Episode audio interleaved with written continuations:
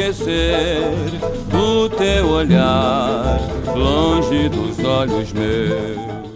O poeta Vinícius de Moraes escreveu em 1954 a peça teatral Orfeu da Conceição, baseada no mito grego de Orfeu e Eurídice, transportando a história para a realidade de uma favela carioca.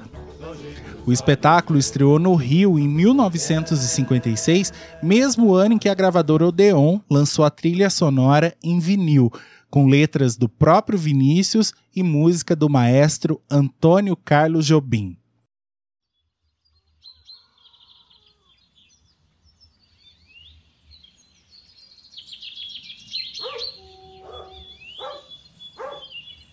Depois de finalizar a partitura, Tom foi descansar em Poço Fundo, num sítio da família na região serrana do Rio de Janeiro, onde começou a compor num violão um tipo de samba canção dividido em três partes.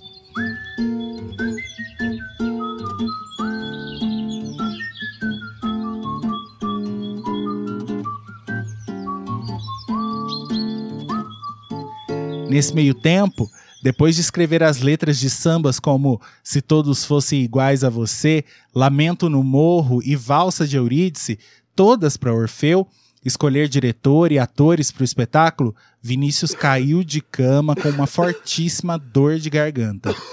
As palavras do próprio poeta. Foi no meio disso que Tom, um dia, de volta da montanha, chegou à minha casa, na rua Henrique Drummond, sentou-se ao meu lado e, depois de um papo manso, pegou meu violão e pôs-se a tocar um sambinha que logo alertou o meu ouvido.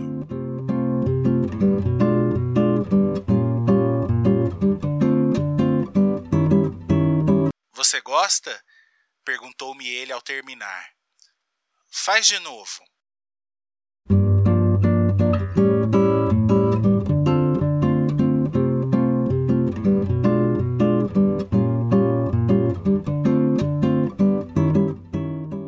Repetiu umas dez vezes.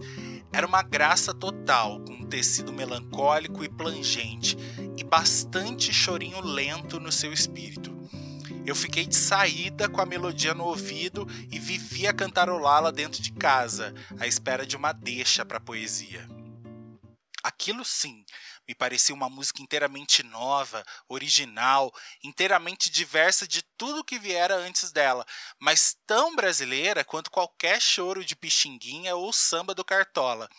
Um samba todo em voltas, onde cada compasso era uma nota de amor, cada nota uma saudade de alguém longe. Demoraria ainda um tempo para o Vinícius conseguir escrever a letra. Ele estava diante de uma melodia simples, mas que por algum motivo estava dando um baile nele. Sobre isso ele conta. De vez em quando eu me sentava à minha mesa diante da janela que dava para o country. Hoje a casa foi, é claro, transformada em mais um prédio de apartamentos. E tentava. Mas o negócio não vinha. Acho que toda a minha vida de letrista nunca levei uma surra assim. Fiz 10, 20 tentativas. Houve uma ocasião em que dei o samba como pronto, à exceção de dois versos finais da primeira parte, que eu sabia quais eram, mas não havia maneira de se encaixarem na música, numa relação de sílaba com sílaba. Eu já estava ficando furioso, pois Tom, embora não me telefonasse reclamando nada, estava esperando pelo resultado.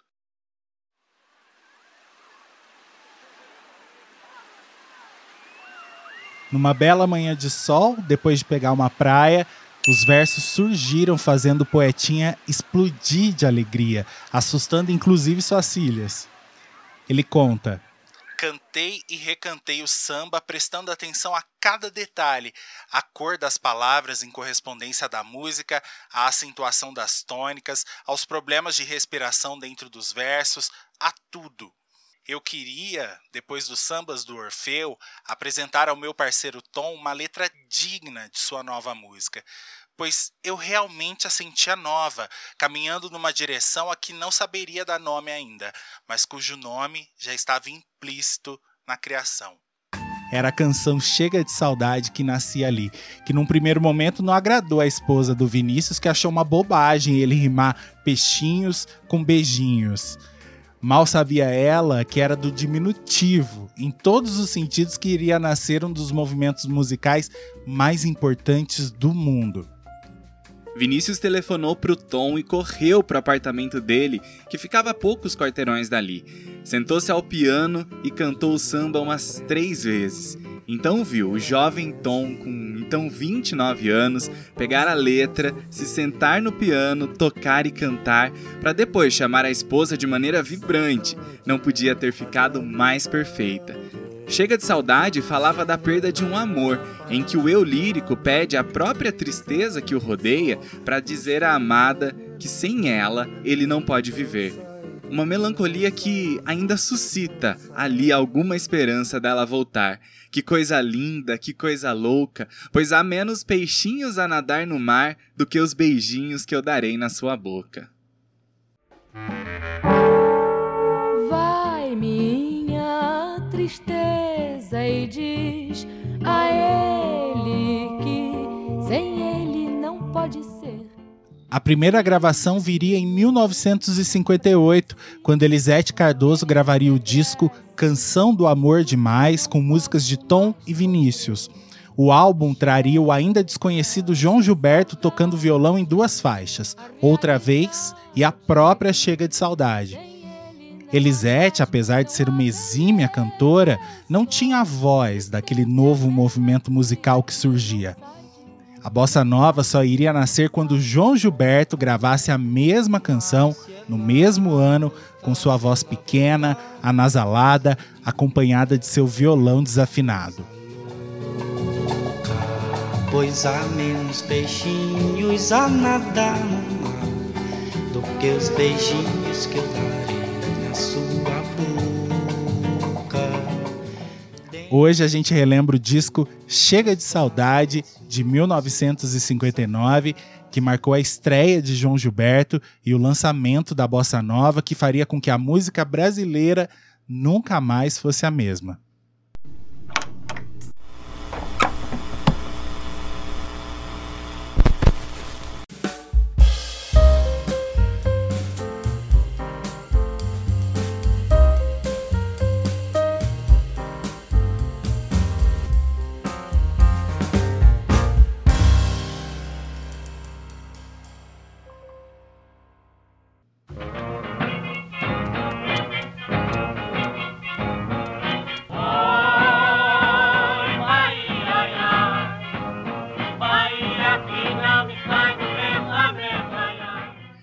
Gilberto nasceu em 10 de junho de 1931 em Juazeiro, no sertão da Bahia, às margens do rio São Francisco, e quando criança tinha o apelido de Joãozinho da Patu filho do comerciante Joviniano Domingos de Oliveira e da dona de casa católica Martinha do Prado Pereira de Oliveira. Joãozinho cresceu vendo o pai tocando saxofone e cavaquinho em casa. É mais um daqueles casos em que a música já estava no sangue, tanto que aos sete anos ele percebeu um erro na execução da organista da igreja em meio a dezenas de vozes do coro.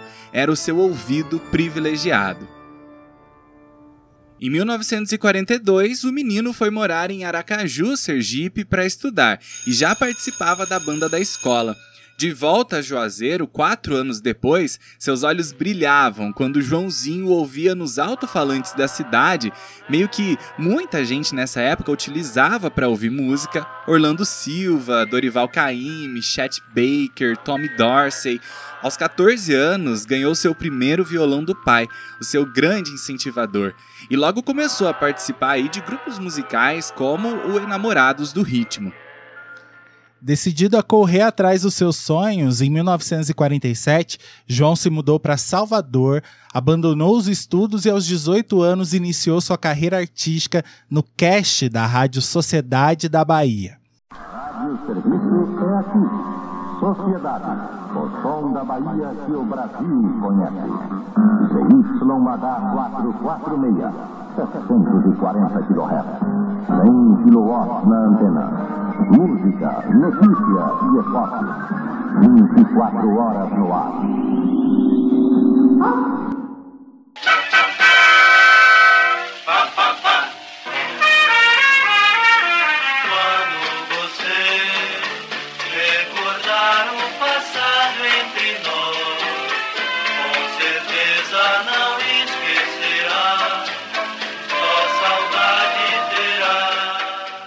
Aos 19, foi chamado para ser vocalista da banda Garotos da Lua, no Rio de Janeiro. O conjunto vocal foi criado em 1941 no Recife e se estabeleceu no Rio em 1946, quando gravaram o primeiro disco. Na formação, Assir Melo, Alvinho Sena, Toninho Botelho, Milton Silva e o principal cantor do grupo, Jonas Silva. No livro Chega de Saudade, a história e as histórias da bossa nova, o autor Rui Castro conta que o Jonas Silva tinha uma voz anasalada e sem vibrato e cantava num volume mais baixo que o padrão da época, fazendo com que os outros integrantes tivessem que sussurrar as melodias. Vamos lembrar que a gente está falando de uma época em que o que fazia sucesso eram os cantores do rádio, com suas vozes graves e potentes. Para evitar uma perda de contrato, Alvinho Sena sugeriu trocar o vocalista pelo cantor de voz parecida com Lúcio Alves, que ele ouviu na Rádio Sociedade da Bahia, João Gilberto. Será de mim, sem ela, na minha vida, nem é bom pensar, será o meu fim, se ela não voltar. O que será de mim? O que será de mim sem ela? O que será de mim? Quem diria, não é? Que o motivo que faria o João Gilberto entrar no Garotos da Lua seria exatamente o fato do antigo vocalista ter a voz pequena, a voz anasalada, né? Que era exatamente o que iria consagrar o João Gilberto depois, né? Quando ele enveredasse aí pela, pela bossa nova. Quando o João surgisse aí cantando bossa nova alguns anos depois, muitos críticos diriam que ele cantava daquele jeito pequeno, sussurrado, porque ele não tinha voz. Olha só que ledo engano. No começo dos anos 50, o João Gilberto cantava como seu ídolo, Orlando Silva, com vozeirão e tudo mais. O jeitinho bossa nova de cantar não surgiria por uma incapacidade do João, era só um estilo que ele queria fazer a partir daquele momento. Com João Gilberto no vocal, os Garotos da Lua gravariam dois discos de 78 rotações até seu desligamento do grupo por causa dos constantes atrasos e faltas. Em 1952, pela gravadora Copacabana, João lançaria um disco solo com os sambas Quando Ela Sai, de Alberto Jesus e Roberto Penteado, e Meia Luz, de Anto de Almeida e João Luiz. Eu sei quando ela sai, eu sei tudo que ela faz.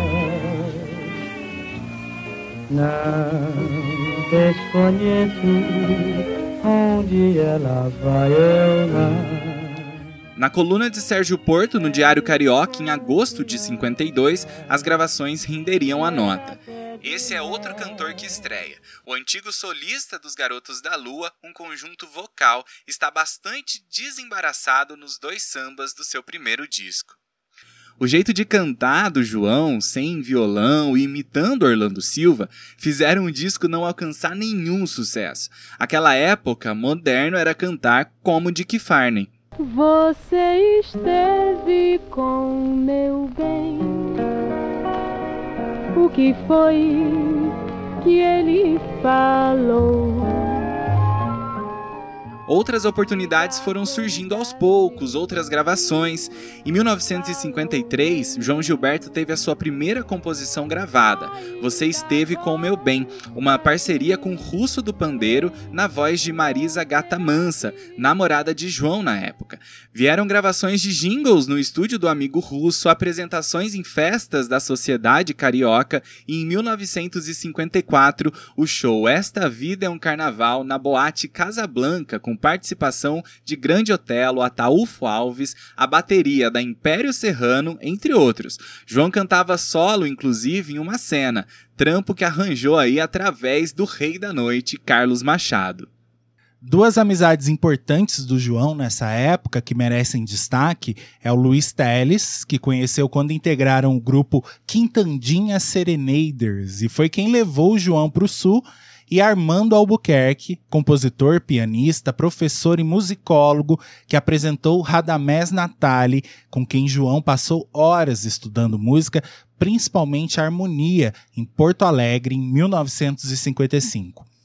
Oito meses depois, João Gilberto seguiu para Diamantina, Minas Gerais, onde morava sua irmã, Maria da Conceição, a Dadainha, recém-casada e com uma filha recém-nascida. Esse foi o período em que ele se sentia esgotado e desanimado dos corres que ele tinha feito no Rio de Janeiro à procura de trabalho. Ficou por alguns meses morando no quartinho dos fundos da casa da irmã, estudando violão.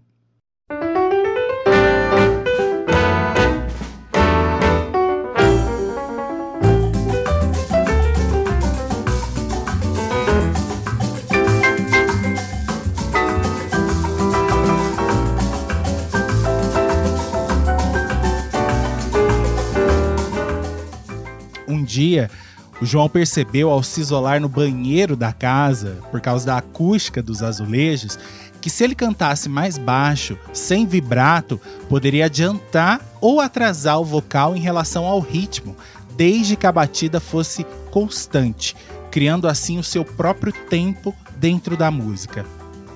A estética da bossa nova estava nascendo ali. O canto baixo, os acordes tocados com a mão direita, trazendo harmonia e ritmo, e a implementação da técnica da yoga, que ajudava as notas a serem maiores quando necessário, por uma questão de respiração mesmo. Era a junção do jazz e do samba num estilo complexo e sofisticado. Nessa experimentação aí do João, nasceu a canção Bim Bom. Bim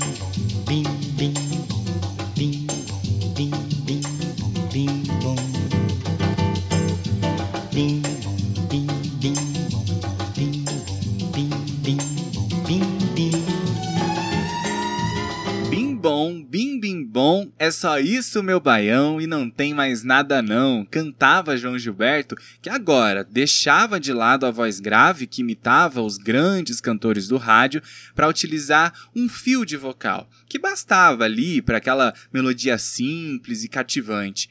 O canto de João deixaria de soar Orlando Silva para ficar mais parecido com Chet Baker, trompetista e cantor de jazz norte-americano. Bim Bom entraria para o futuro primeiro disco de João. É só isso, meu baião, e não tem mais nada não.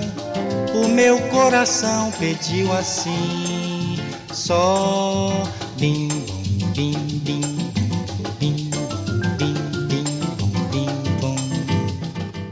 Há pesquisadores que afirmam que o norte-americano Barney Castle tenha sido a fonte de inspiração para o João graças à sua participação na canção Crime a River, de 1956. Similaridades existem, mas o João havia criado seu próprio estilo de fazê-lo.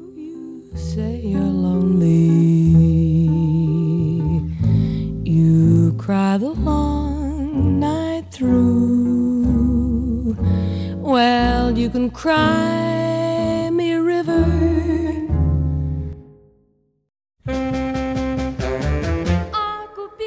se deixa em paz.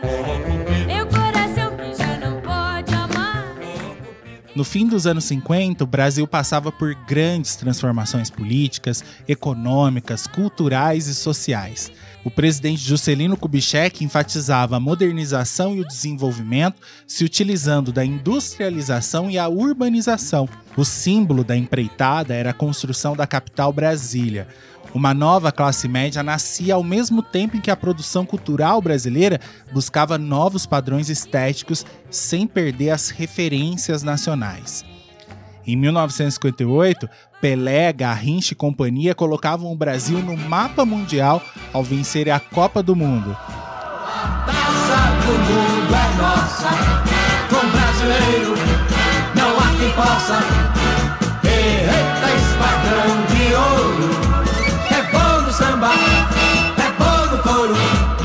O cenário para o nascimento da bossa nova era um Brasil solar, praiano, luminoso e surpreendentemente jovem. Vale ressaltar que antes mesmo do João encontrar a batida perfeita, alguns artistas precursores já vinham apontando tendências na forma de cantar influenciados pelo jazz dos Estados Unidos, como por exemplo Johnny Alf e o conjunto Os Cariocas. Já testavam ali um novo ritmo, músicos como Valzinho, que era irmão do cantor e compositor Newton Teixeira, e os parceiros de Noel Rosa, Custódio Mesquita e Vadico.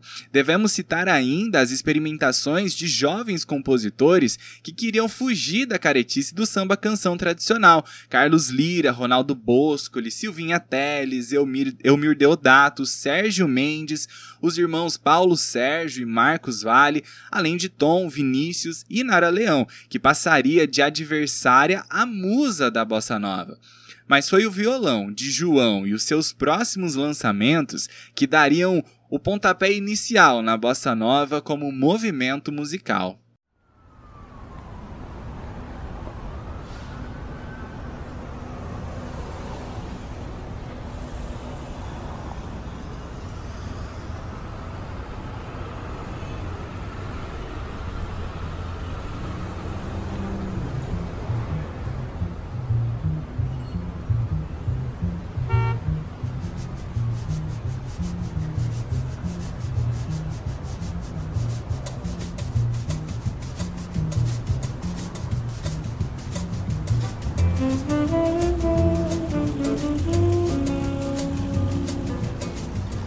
Munido das novas composições, João Gilberto passou alguns dias com a família em Salvador e no início de 1957 voltou para o Rio de Janeiro para mostrar a amigos músicos, compositores e produtores a sua descoberta para tentar um contrato para gravar. Impressionou Tito Madi e Edinho do trio Iraquitã, mas era outro alvo que João iria acertar.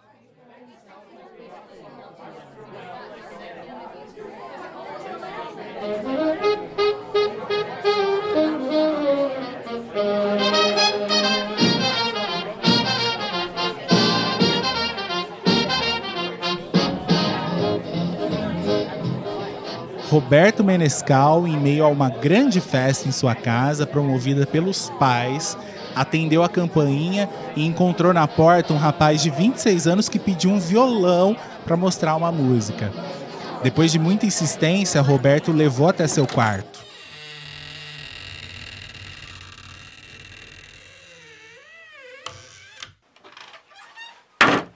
Lá, João apresentou Bim Bom, que fez Menescal abandonar a festa e levá-lo ao encontro de amigos que precisavam ouvir aquela harmonia, ver aquele jeito daquele rapaz tocar o violão. Bom surpreendeu Ronaldo Boscoli, os convidados das famosas reuniões musicais no apartamento da Nara Leão, um verdadeiro tour pelo Rio de Janeiro, onde João explicava suas novas técnicas. Foi o Chico Pereira que, depois de ter recebido o João em casa e ter feito um registro dessa apresentação com o gravador, aliás, que causou na internet em 2009, o aproximou de Tom Jobim, que na época trabalhava na gravadora Odeon. Tom, assim como todos, se encantou com o violão de João, com a modernização proposta para o samba, tornando mais funcional, mais livre para arranjos e apresentou a ele uma canção que ele tinha feito com o Vinícius há um tempo, que estava lá, encostada. Adivinhe? Sim, chega de saudade. Vai minha tristeza. Mas calma, pera aí. Ainda ia demorar um tempo para o João gravar a canção. Antes viria a participação no disco da Elisete Cardoso. João cantava e tocava sempre na Boate Plaza, onde se encontrava com outros músicos e compositores, e com Tom Jobim. Os laços foram sendo construídos até que João se viu envolvido nas gravações do disco Canção do Amor Demais pela gravadora Columbia. Ele fez questão de acompanhar os ensaios no apartamento de Tom e gerou até um mal-estar, né? Como contou Zusa Homem de Melo, que biografou João em 2001 numa entrevista à BBC Brasil. Rolou um mal-estar quando João, um violonista até então desconhecido, tentou ensinar a divina Elisete a cantar Chega de Saudade. João queria que ela cantasse como ele cantava. Foi uma audácia. Não por causa disso, mas o João nem creditado no lançamento original foi. Apesar disso, foi a primeira vez que o Brasil pôde ouvir a sua batida no violão que caracterizaria a bossa nova. Mas o movimento ainda não estava consolidado, como a gente disse antes, porque a Elisete não cantaria como os jovens artistas que encabeçariam a, a novidade.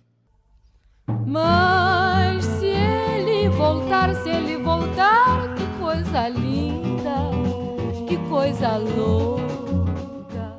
Chega de Saudade ainda seria gravada pelo conjunto Os Cariocas pela mesma gravadora Columbia.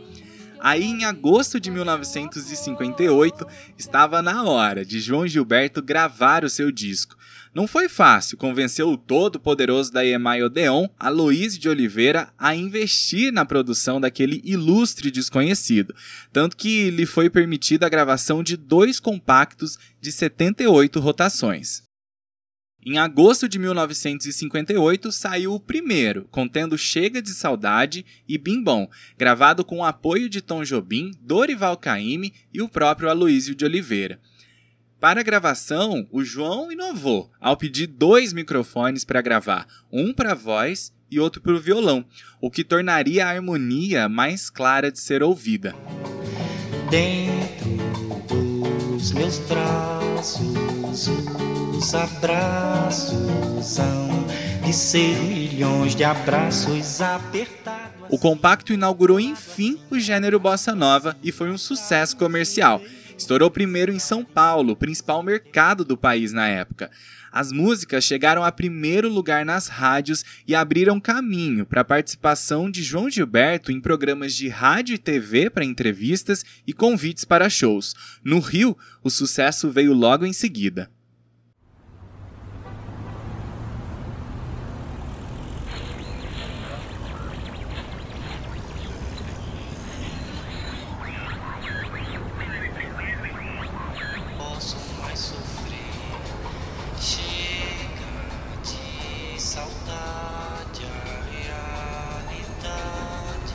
Zusa Homem de Melo fala do momento impactante e enlouquecedor que teve ao ouvir João Gilberto pela primeira vez na perua Dodge, rumo ao Parque do Ibirapuera. Ele relembra. Na mesma hora encostei e fiquei ouvindo aquilo, extasiado. Chega de Saudade era uma novidade em todos os sentidos. Era Charlton Heston descendo do Sinai com os Dez Mandamentos debaixo do braço. O jornalista, escritor e letrista Nelson Mota também não esquece desse momento de descobrimento da obra de João Gilberto nas férias de 1958, quando ele tinha 14 anos e contou no livro Noites Tropicais. Foi como um raio. Aquilo era diferente de tudo que eu já tinha ouvido. Fiquei chocado, sem saber se tinha adorado ou detestado, mas quanto mais ouvia, mais gostava. Já o jornalista e pesquisador Ricardo Cravo Albim declarou: O repertório era superior ao dos maiores cantores da época, como Nelson Gonçalves, Calbi Peixoto e Anísio Silva. Em 1959, eu gostava de ouvir jazz e, por essa razão, senti um prazer imediato ao ouvir Chega de Saudade. João Gilberto era uma espécie de Chet Baker brasileiro. Du, du, bom, bom, du, du, bom, bom, é amor. Uh, oh, balala, oh, balala, uma canção. Em janeiro de 59 foi lançado o segundo compacto, com Desafinado e o Balalá. As duas canções foram registradas em estúdio em 10 de novembro de 1958. O mais interessante é que Desafinado, composição de Tom Jobim e Newton Mendonça, soa como uma resposta irônica às críticas ao movimento que já surgiam e que iriam surgir sobre a bossa nova ser um estilo para cantores de pouca voz, ruins e desafinados. Em entrevista para o Estadão, Zusa diz: Tom considerava que Chega de Saudade tinha uma estrutura mais de choro que de samba, ao passo que Desafinado, gravado exatamente quatro meses depois, já inova também no aspecto da letra. Se você insiste em classificar meu comportamento diante musical. Eu mesmo mentindo devo argumentar que isto é bossa nova, que isto é muito natural. A música surgiu em 1958, num dos encontros para comporem de Tom e Newton, regados a cerveja e conhaque. A bebida entrou e o que saiu foram vários comentários hilários sobre cantores da noite que desafinavam horrores decidiram fazer uma canção em defesa dos desafinados, algo tão dissonante que iriam fazê-los desafinar mais quando cantassem. Gostaram do resultado e saíram apresentando a canção a possíveis amigos que pudessem vir a gravar. Foi então que João gritou: É minha! Era uma melodia estranha, desafinada de propósito, e avisava ao ouvinte que dizer que o cantor desafinou causava dor naquele que também tinha no peito um coração batendo. Você com a sua música esqueceu o principal. Que no peito dos desafinados, no fundo do peito bate calado. No peito dos desafinados também bate um coração. O Balalá veio na bagagem do João desde Diamantino, em Minas Gerais. Foi outra que João apresentou para Roberto Menescal naquela noite da festa e na mini turnê pelo Rio de Janeiro. Sobre a letra, uma das mais simples do disco, sem muita explicação, só João testando seu violão e seu canto. Quem ouvir o Ubalalá terá feliz o coração. O amor encontrará ouvindo essa canção, alguém compreenderá seu coração. O Balalá e Bim Bom seriam as duas únicas músicas compostas pelo próprio João que ele gravaria no seu futuro disco Chega de Saudade, que ganharia autorização da Odeon finalmente para ser gravado. A produção do disco iria contar com Tom Jobim nos arranjos, Copinha na flauta, Maciel no trombone, Milton Banana na bateria, Guarani na caixeta, Juquinha no triângulo, Rubens Bassini no bongô e Milton Assir e Edgardo, os garotos da lua, no vocal de apoio.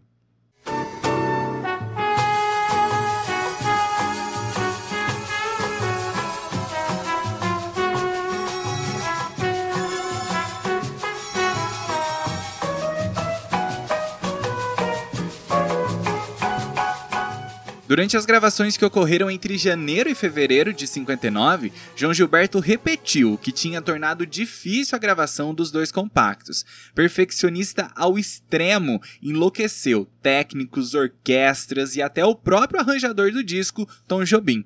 João não queria a estridência da bateria e, reza a lenda, recorreu a um catálogo telefônico para abafar o ressoar das baquetas, conta o jornalista Tarek de Souza. Sempre que identificava algum erro na orquestra, interrompia a gravação.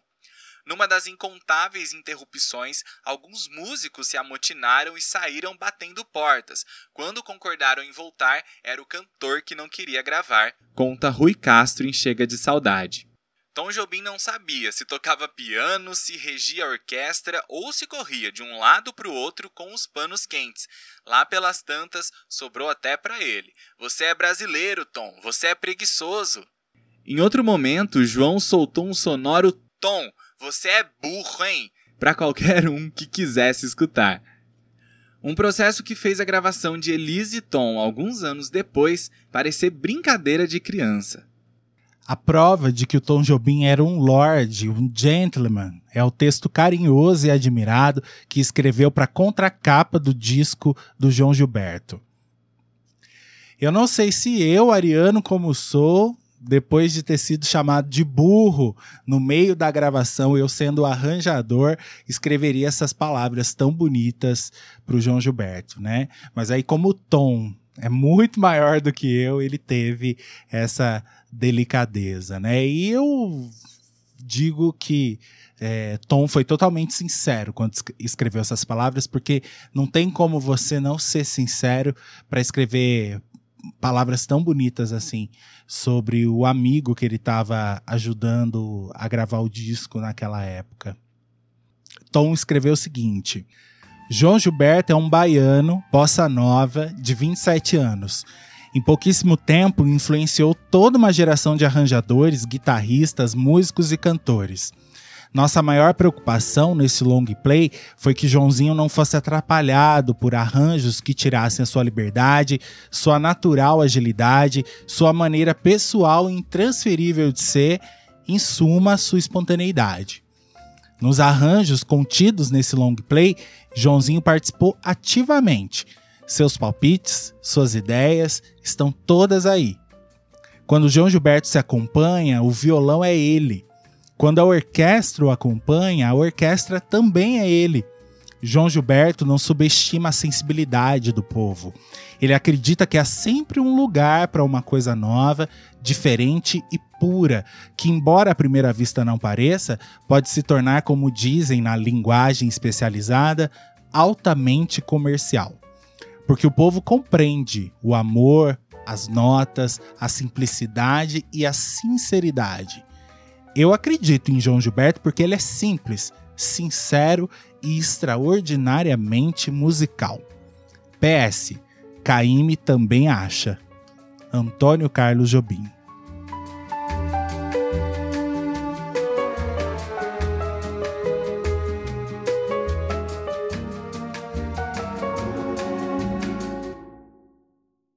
O LP Chega de Saudade foi lançado em março de 1959 e sofreu resistência pesada, inclusive de empresários do ramo de loja de discos. Álvaro Ramos, gerente de vendas das lojas Assunção de São Paulo, ouviu a primeira música e achou que estava sendo vítima de um trote. Por que vocês gravam cantores resfriados? Então é essa merda que o Rio nos manda? Disse ele antes de quebrar o disco na quina da mesa na frente do gerente de vendas da gravadora Odeon. Foi preciso um almoço entre o João Gilberto e o Álvaro para que ele entendesse com que artista Odeon estava lidando. Mas não teve jeito. O disco vendeu naquele ano 35 mil cópias, um estouro para a época, e foi o disco mais vendido nas próprias lojas Assunção em 1959. O público, em sua maioria, jovens encantados com aquela novidade sonora. E não tinha como não encantar. Presta atenção nessa sacanagemzinha lírica de Carlos Lira e Ronaldo Boscoli, permitida naquele fim dos anos 50, segunda música do Chega de Saudade. Era uma vez um lobo mau que resolveu jantar. Alguém estava sem vintém, mas arriscou e logo se estrepou. Um O André Midani, diretor comercial da Odeon, sugeriu ao Ronaldo Boscoli que ele prestasse atenção no rock jovem que faziam os irmãos Celi e Tony Campelo. É, a Celi Campelo, aquela do Estúpido Cupido, Banho de Lua. Ele foi para casa pensando nisso e escreveu uma letra com uma certa malícia, diferente daquelas músicas assexuadas sobre barquinhos, flores e saudade que estavam surgindo com a bossa nova. O resultado foi Lobo Bobo, uma canção que fala de um lobo mau que resolveu jantar Chapeuzinho de Maiô, que seguindo os conselhos da vovó não deu mole. Mas Chapeuzinho percebeu que o lobo mal se derreteu pra ver você que lobo também faz papel de bobo. Lobo Bobo, ao longo da história, foi gravada por vários intérpretes como Wilson Simonal e Emílio Santiago. Sobre as vendas do disco, a gente tem que pensar o seguinte: ele vendeu 35 mil cópias porque na época, né, 1959, o número de pessoas que tinha toca-disco em casa, que comprava disco, que era uma coisa cara, era pequena, né? A maioria das pessoas ouvia música no rádio, né? Quem tinha toca-disco em casa era quem tinha um certo poder aquisitivo, né? Então por isso que 35 mil cópias é um número, é um número grande. Mas o disco Chega de Saudade, ele ficou no catálogo da Odeon até os anos 90, sempre tendo relançamentos, né? Saiu em CD, outras versões em, em vinil, né? Também no exterior, aqui no Brasil também. Inclusive, né, Gui, a versão que a gente tem em vinil é um relançamento. Acredito eu que seja da década de, de 80, né? Porque não tem data. eh, mas é um relançamento, né? Tanto que tem umas diferenças na capa, nas cores do, do letreiro, do disco e Pois tudo é. mais. A, a nossa contracapa é diferente, né, da, da contracapa da capa original. Isso, a contracapa nossa imita a da capa, né? Já a, a- imita a foto da capa, já a versão original tinha uma outra foto, né? Então, assim, 35 mil cópias, mas ao longo dos anos, né? é, outras pessoas foram descobrindo o disco e descobrindo a importância do disco. E, enfim, tem o disco em casa, né?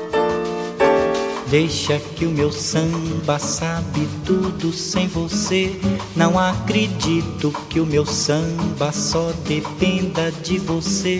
A dor é minha e me doeu. A culpa é sua, o samba é meu. Lira e Boscoli estariam presentes também no lado A do disco com algo mais ameno, Saudade Fez um Samba, outra letra em que a desilusão serve de inspiração. A dor é minha, em mim doeu, a culpa é sua, o samba é meu, então não vamos mais brigar, Saudade fez um samba em seu lugar. E Lira comporia ainda, pro Chega de Saudade, Maria Ninguém, com uma letra que trazia um elogio às várias Marias brasileiras, canção que ele compôs sozinho, antes das parcerias com Ronaldo Boscoli. Maria ninguém Maria e é Maria meu bem. Se eu não sou João de nada, Maria que é minha é Maria ninguém. Na sequência do lado A, outro clássico, Brigas Nunca Mais, de Tom Jobim e Vinícius, uma referência de música quando se fala em bossa nova, inclusive gravada por Elise e Tom no clássico disco de 74. Exato, um disco que é de bossa nova, né? A Elis quis gravar com o Tom exatamente porque ela queria flertar com a bossa nova naquele ano. Depois fui eu quem dela precisou e ela então me socorreu e o nosso amor mostrou que veio pra ficar mais uma vez por toda a vida. O projeto gráfico do disco Chega de Saudade ficou sob responsabilidade de César Vilela e as fotos foram tiradas por Francisco Pereira. A capa trazia João Gilberto vestindo um suéter emprestado do Roberto Menescal, com uma feição tímida, introspectiva, com a mão no queixo, para combinar com aquela postura docemente triste do disco, né? Ah, um menino triste na capa, né? Diferente de de repente alguma postura máscula ou romântica que pudesse ter eh, os outros cantores nas capas dos discos, né? O João Gilberto aparecia ali tímido, né? Com a mão no rosto, com a cara meio abatida até. O Menescal conta o seguinte: um dia o João me pediu uma ou duas camisas emprestadas. Em casa levou o armário inteiro e eu fiquei só com a roupa do corpo. Nunca mais me devolveu. Uma curiosidade sobre a sessão é a sombra de uma machadinha que aparece no canto direito da foto, efeito que surgiu depois que um dos refletores explodiu. Como a equipe estava sem tempo, né, e tudo estava sendo feito às pressas, a iluminação ficou assim mesmo. Na contracapa, João Gilberto aparece sentado sobre uma pedra, sugerindo um ambiente de praia. Rosa morena, vais, morena rosa? Com essa rosa no cabelo e esse andar de moça prosa. Abrindo o lado B, João Gilberto optou por duas regravações. Rosa Morena, composta por Dorival Caymmi, gravada em seu segundo disco Sambas de Caymmi, lançado em 55, também pela gravadora Odeon. E outra Morena, A Boca de Ouro, de Ari Barroso, do início dos anos 50. Roda morena, vai, não vai. Ginga morena, cai, não cai. Samba morena como a. Meu coração é um pandeiro. De Ari Barroso, dessa vez em parceria com Luiz Peixoto, ainda veio um luxo só, música reverenciada ao longo dos anos por Gal Costa, Caetano, Gil, Elza Soares e Elisete Cardoso. Era João Gilberto dando seu toque bossa novista nos sambas clássicos que já estavam no inconsciente do brasileiro. O músico Luiz Tati o definiu certa vez como recompositor. Olha, esta mulata quando dança é luxo só. Quando todo seu corpo se embalança é luxo só. Isso é muito legal, né? Esse termo recompositor. Porque o que importava para o João, nesse começo de carreira, era a batida do violão. Né? Era a maneira de gravar, era fazer a bateria soar é, mais leve, né? Aquela música mais tranquila.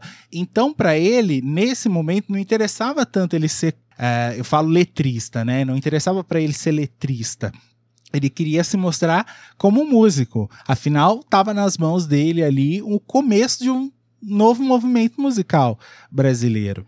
Então, acho que por isso que não tem nesses primeiros discos dele com, muitas composições dele, né? E, e é legal ele resgatar é, essas músicas que já estavam no inconsciente do brasileiro, músicas que todo mundo já conhecia, que eram sambas e que ele trouxe para aquele lugar quietinho da bossa nova, com aquele violão e né, com aquele tom desafinado, dentro do estilo aí que ele aprendeu a fazer, que ele estava mostrando para o mundo naquele momento. Pois é, eu acho que vem muito desse lugar de pegar alguma, algumas músicas, algumas canções que já estavam ali no imaginário do povo brasileiro e mostrar como é que a bossa nova podia se encaixar dentro dessa identidade cultural que já era estabelecida, mas que poderia ser diferente. Eu acho que o João Gilberto veio muito com esse sentido de mostrar que a, a bossa nova podia lançar um novo olhar sobre a cultura brasileira. Foi esperto, né? Pois é. Vamos dizer que foi esperto, foi bem esperto. De eh, mostrar o estilo eh, encaixado em coisas que já eram sonoramente eh, eh, familiares, né, para o público.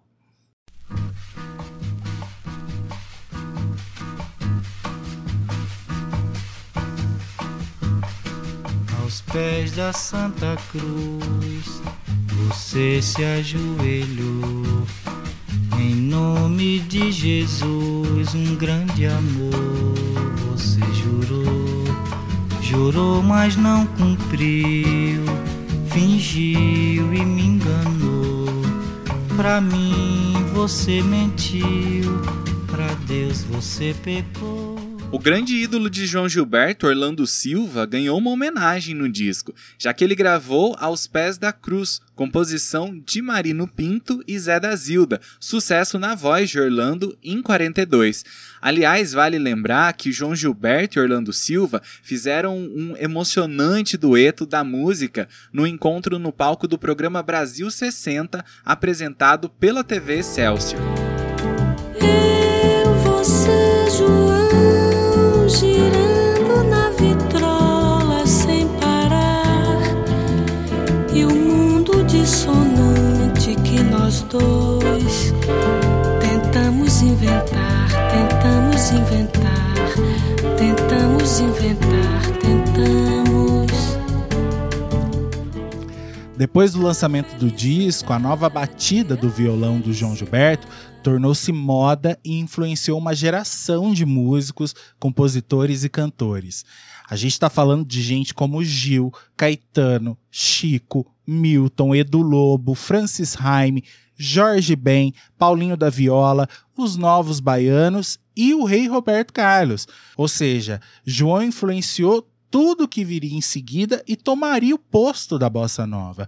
A Jovem Guarda, o tropicalismo, o Clube da Esquina e o próprio samba. O auge da bossa nova no Brasil duraria até 1963.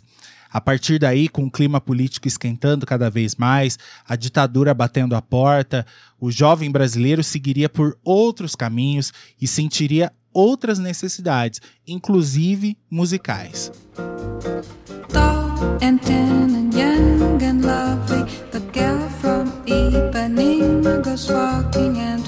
tall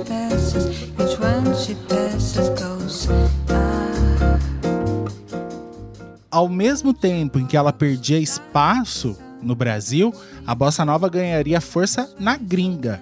A gente pode citar álbuns históricos como Getz Gilberto, de 1964, parceria de João, o saxofonista americano Stan Getz, e o canto da Astrude Gilberto, sua esposa na época, álbum que inclusive ganhou o Grammy em 1965, e o Francis Albert Sinatra e Antônio Carlos Jobim, lançado em 1967 que a gente pode dizer que é um dos maiores orgulhos da música brasileira, porque atraiu aí os olhos, né, de um cara histórico, né? Além de ter o nosso Tom Jobim, tinha também Frank, Frank Sinatra envolvido aí, né? São, são dois grandes nomes da música mundial, né? Pois é, era o Brasil assim, não devia em nada porque estava acontecendo no, no exterior, né, em termos musicais.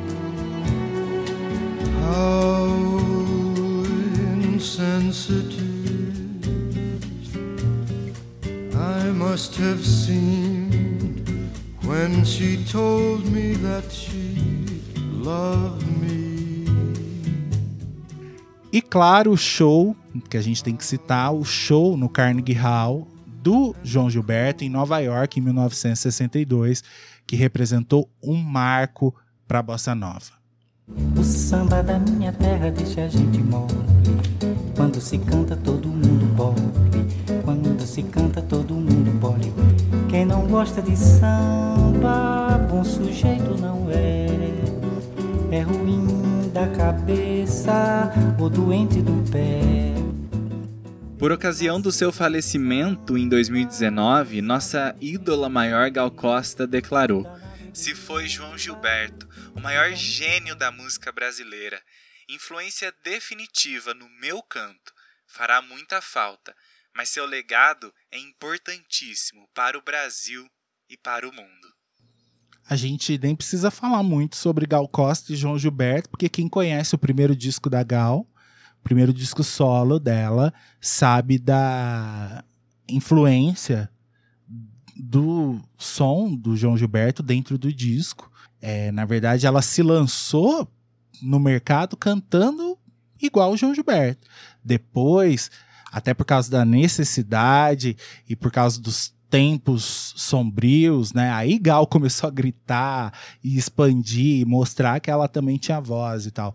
Mas ela começou lá, pequenininha, né, nos braços do, do João Gilberto. Era a grande inspiração dela, de Caetano Veloso, né? Os dois que começaram ali juntos naquele disco Domingo. É, a bossa nova era o, a mola propulsora da carreira deles, né? E tudo, né? Tudo que a gente já falou, que foi vindo depois, né? Foi tudo vindo em referência da bossa nova, né? Era a, a, a bossa nova abriu o caminho para todas essas novidades aí que iriam, que iriam vir, né? Mostrando assim que a música brasileira ela poderia ser plural, né?